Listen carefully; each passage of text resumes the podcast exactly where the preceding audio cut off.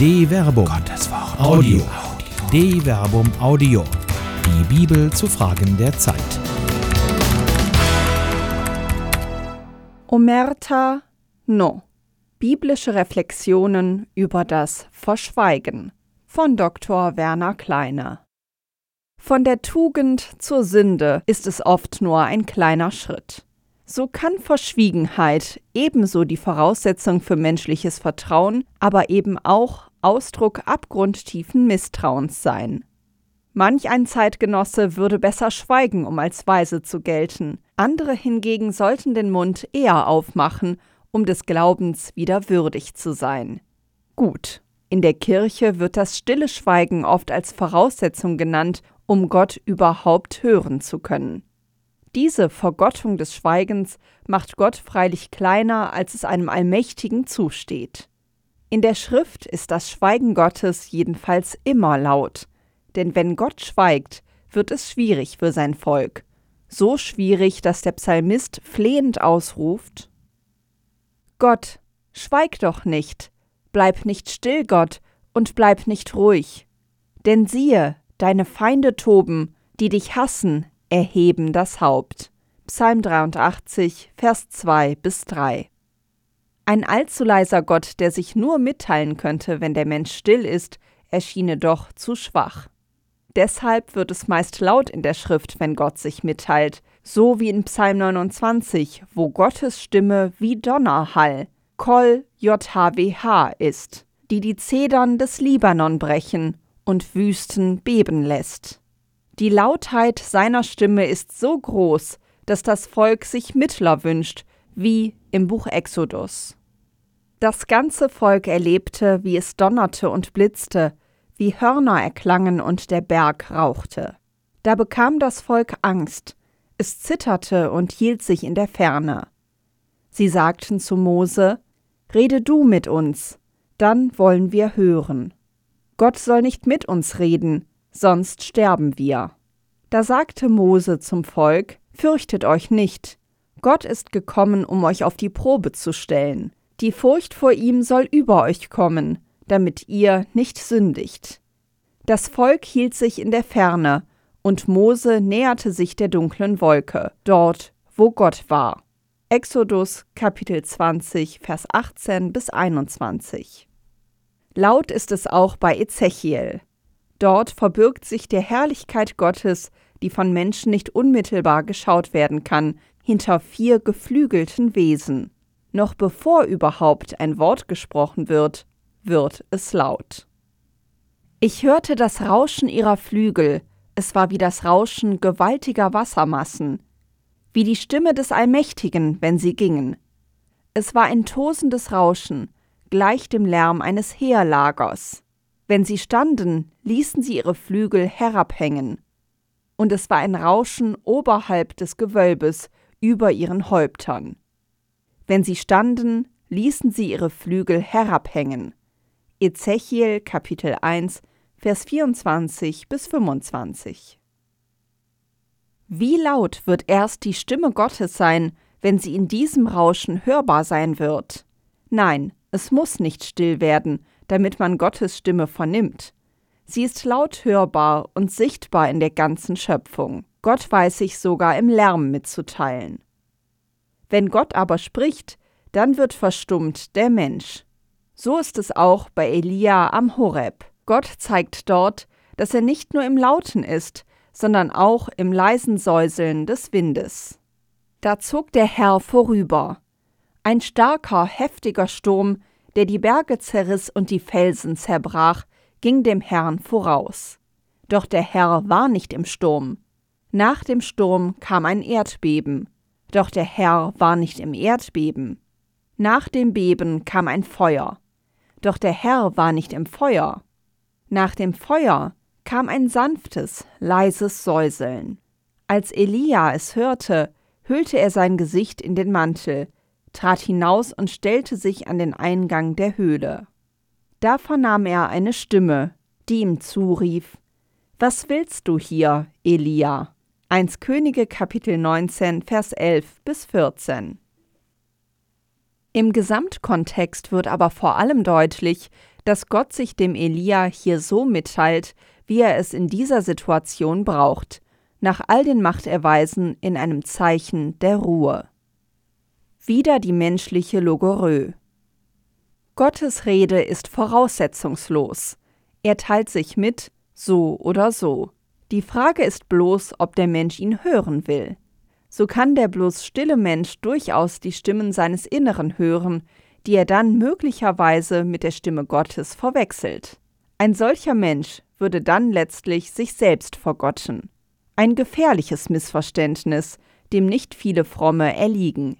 Stille und Schweigen sind also keine Werte in sich, sie sind im biblischen Sinn eher Reaktionen staunenden Erschreckens oder theologisch ausgedrückt der Gottesfurcht angesichts der Größe Gottes. Der nämlich braucht kein menschliches Geplapper, sondern existenzielle Zugewandtheit. Deshalb weiß der Psalmist auch, Dir ist Schweigen Lobgesang, Gott auf dem Zion, dir erfüllt man Gelübde. Psalm 65, Vers 2. Und Jesus selbst mahnt in seiner persönlichen Lehre des Betens, Wenn ihr betet, macht es nicht wie die Heuchler.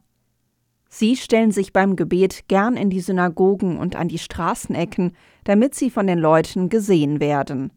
Amen, ich sage euch, sie haben ihren Lohn bereits erhalten. Du aber, wenn du betest, geh in deine Kammer, schließ die Tür zu, dann bete zu deinem Vater, der im Verborgenen ist. Dein Vater, der auch das Verborgene sieht, würde es dir vergelten. Wenn ihr betet, sollt ihr nicht plappern wie die Heiden, die meinen, sie werden nur erhört, wenn sie viele Worte machen. Macht es nicht wie sie, denn euer Vater weiß, was ihr braucht, noch ehe ihr ihn bittet. Matthäus Kapitel 6, Vers 5 bis 8.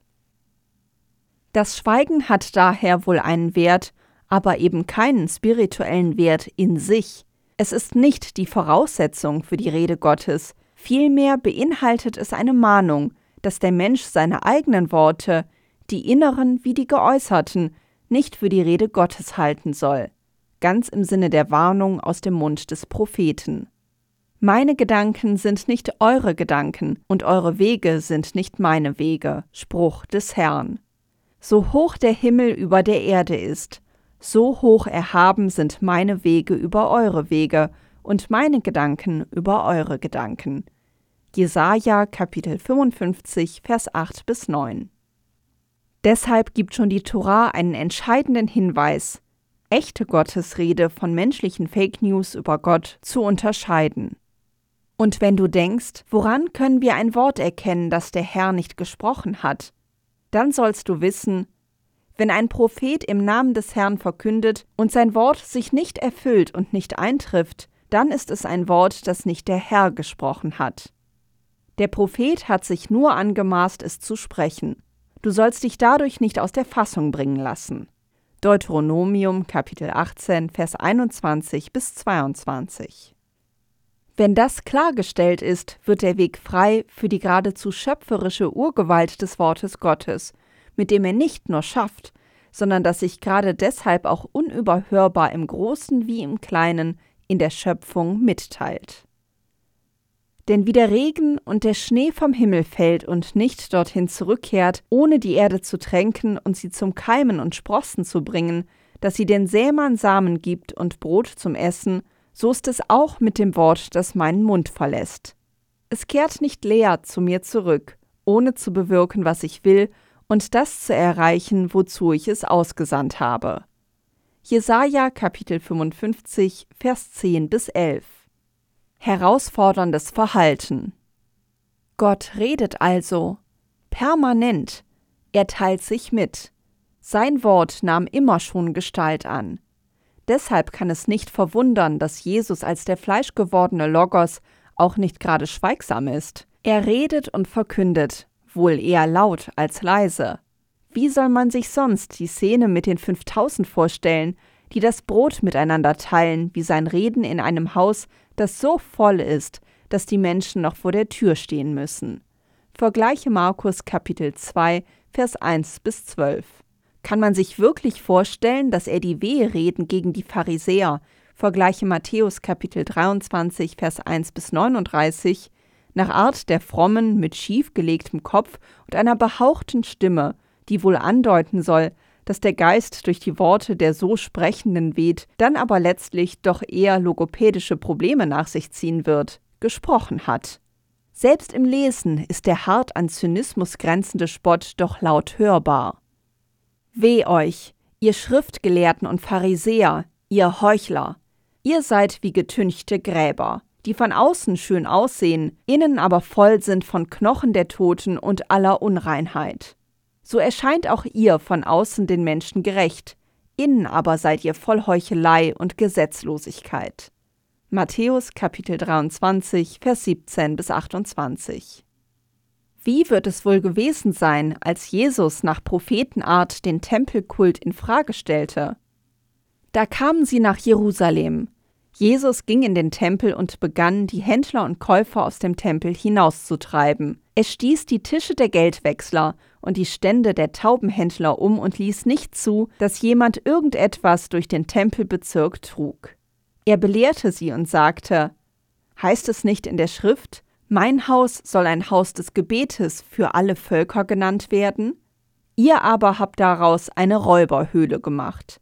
Markus Kapitel 11, Vers 15 bis 17.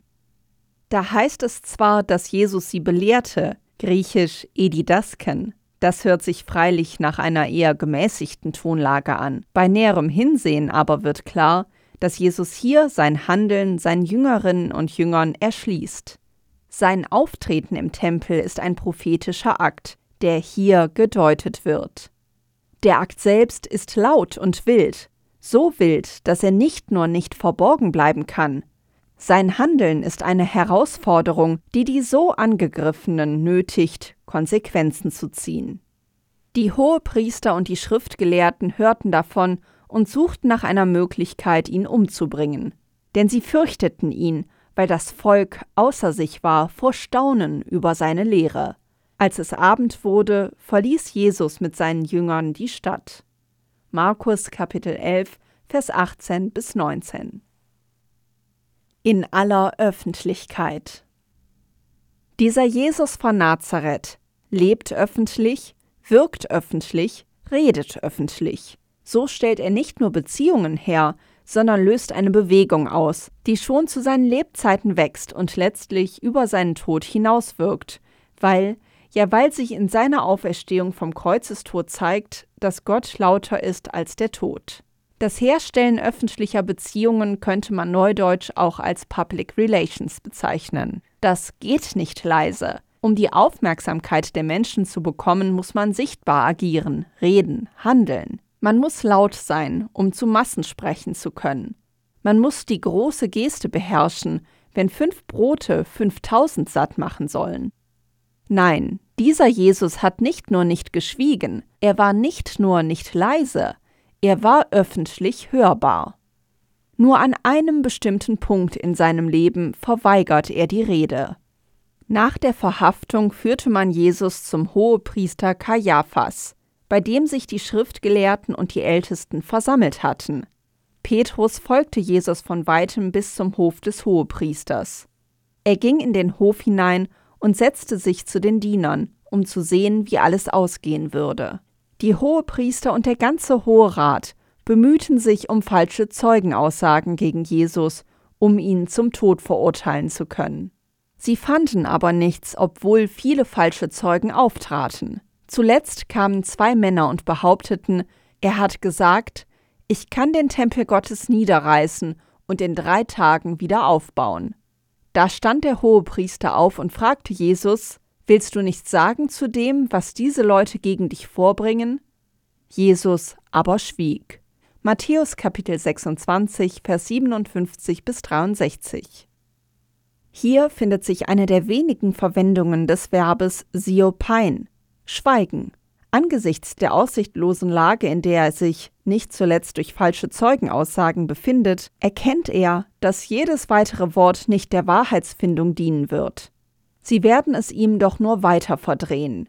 Die Würfel sind ja längst gefallen. Der Todesbeschluss gegen ihn steht schon zwei Tage vor diesem Verhör fest. Vergleiche Matthäus Kapitel 26, Vers 1 bis 5. Und doch wird auch diese Szene nicht mit einem Schweigen Jesu enden. Darauf sagte der Hohepriester zu ihm, Ich beschwöre dich bei dem lebendigen Gott, sag uns, bist du der Christus, der Sohn Gottes? Jesus antwortete, Du hast es gesagt. Doch ich erkläre euch, von nun an werdet ihr den Menschensohn zu Rechten der Macht sitzen und auf den Wolken des Himmels kommen sehen. Da zerriss der Hohepriester sein Gewand und rief, Er hat Gott gelästert. Wozu brauchen wir noch Zeugen? Jetzt habt ihr die Gotteslästerung gehört.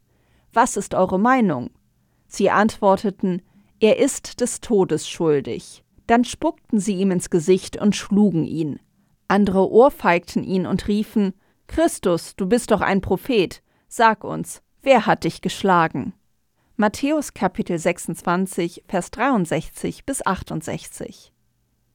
Im Johannesevangelium wird diese Szene weiter entfaltet. Der Hohepriester befragte Jesus über seine Jünger und über seine Lehre. Jesus antwortete ihm, Ich habe offen vor aller Welt gesprochen. Ich habe immer in der Synagoge und im Tempel gelehrt, wo alle Juden zusammenkommen. Nichts habe ich im Geheimen gesprochen. Warum fragst du mich? Frag doch die, die gehört haben, was ich zu ihnen gesagt habe. Siehe, sie wissen, was ich geredet habe. Als er dies sagte, schlug einer von den Dienern, der dabei stand, Jesus ins Gesicht und sagte, Antwortest du so dem Hohepriester? Jesus entgegnete ihm, Wenn es nicht recht war, was ich gesagt habe, dann weise es nach. Wenn es aber recht war, warum schlägst du mich? Johannes Kapitel 18, Vers 19 bis 23. Jesus betont geradezu den öffentlichen Charakter seiner Verkündigung. Nichts, griechisch Uden, hat er im Geheimen, en krypto, gesprochen. Alles war öffentlich. Das am Satzende stehende Uden betont dabei sogar, dass wirklich nichts, gar nichts im Verborgenen geblieben ist. Er hat immer mit Freimut, Parhesia, eben öffentlich geredet. Genau deshalb bedarf es jetzt keiner weiteren Worte mehr. Alles liegt offen zutage. Schweigen ist Blech, Reden ist Gold. Was soll man angesichts dieses Vorbildes sagen, wenn man auf die Tendenz zum Vertuschen und Geheimhalten in der Kirche geht, gerade wenn es um den Missbrauch durch Kleriker geht? Da ist alles leise, Schweigen breitet sich aus, und Gott spricht nicht. Nein, er spricht doch. Er klagt an aus dem Mund der Betroffenen. Ist da ein Ohr, das diese Klage Gottes hört? Die Zahl der Betroffenen wurde 2018 mit der MHG-Studie offengelegt. 3677 Kinder und Jugendliche waren von Missbrauch durch 1670 Kleriker betroffen. Das ist nur die Hellziffer der Fälle, die offen zutage gefördert wurden. Es steht zu befürchten, dass die Dunkelziffer weitaus höher ist. Der MHG-Studie folgend haben die Erzbistümer eigene Gutachten mit unterschiedlichen Auftragslagen in Arbeit gegeben. In Aachen und Berlin wurden nun die ersten veröffentlicht. In Köln hingegen hat man die Veröffentlichung eines Gutachtens ausgesetzt, was zu immenser Kritik in den Medien, aber auch an der Basis führte. Dabei wurden bisher weder in Aachen noch in Berlin direkte Konsequenzen aus den Erkenntnissen gezogen. Teilweise wurden zwar Namen Verantwortlicher genannt, aber reicht das schon? Vielmehr fällt in der kommunikativen Strategie das laute Schweigen auf. So wurde der Einladung zur Pressekonferenz zur Veröffentlichung des Berliner Gutachtens zwar vorab eine PDF-Datei mit dem Gutachten an die Vertreterinnen und Vertreter der Medien verschickt, in dem aber mehrere hundert Seiten fehlten. In Köln wartet man derweil auf die Veröffentlichung eines neuen Gutachtens am 18. März 2021. Bis dahin hüllen sich die Verantwortlichen in ein lautes Schweigen, das in den Ohren der Basis so laut dröhnt, dass die nicht mehr schweigen kann. Der Kölner Stadtdechant Robert Kleine fasst die Stimmungslage auf den Punkt genau zusammen. Die Ankündigung war, wir werden alles offenlegen, wir werden die Namen nennen. Die Namen kennt aber doch schon heute jeder. Alle wissen, wer im Erzbistum in verantwortlicher Position war. Erzbischöfe, Generalvikare, Personalchefs. Wir haben im Erzbistum nach meiner Überzeugung im Bereich Intervention und Prävention von sexuellem Missbrauch Vorbildliches geleistet.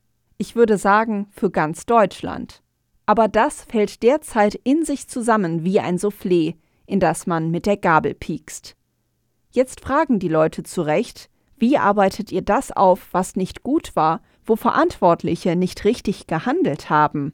Mag sein, dass dieses Fehlverhalten kein böser Wille war. Umso mehr ärgert es mich dann, wenn diejenigen, die doch wissen, dass ihr Tun und Unterlassen untersucht wird, nicht zwischendurch, schon vor der Veröffentlichung der Ergebnisse sagen, also ich muss aus heutiger Sicht sagen, ich habe Fehler gemacht, habe Situationen falsch eingeschätzt, bin von falschen Voraussetzungen ausgegangen. Und daraus ziehe ich die Konsequenz. Robert Kleine verweist zu Recht darauf, dass im politischen Bereich Verantwortungsträger diese selbst dann übernehmen und Konsequenzen ziehen, wenn es sich um Fehler von Vorgängern handelt. Bei uns waren Verantwortliche auch persönlich involviert. Daher müssten sie erst recht sagen, dafür stehe ich ein. Das wünsche ich mir sehr. Denn sonst werden die Wellen der Empörung nach dem 18. März noch höher schlagen. Laut, lauter, Lauterkeit.